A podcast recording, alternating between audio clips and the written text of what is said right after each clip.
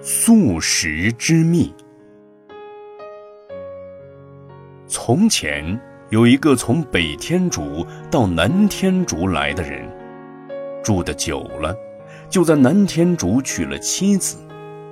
一天，妻子给他煮了饭菜，他拿起碗就大口的吞下，也不管饭菜很烫。就像一个饿慌了的人抢食一样，妻子奇怪地问：“又没人抢你的东西吃，为什么这么狼吞虎咽呢？”他说：“这里头有个秘密，我不能告诉你。”妻子以为有什么原因，就反复多次地问他。过了许多日子，他才对妻子说。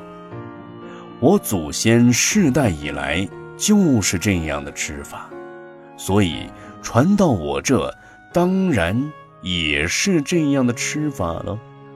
世界上有些愚痴凡夫，不通达正理，不知善恶果报，做出种种邪行，还不以为耻，却说自我祖先世代以来就是这样的做法。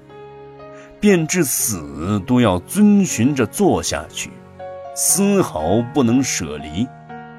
这就像故事中的愚人一样，狼吞虎咽，以为是好的吃法。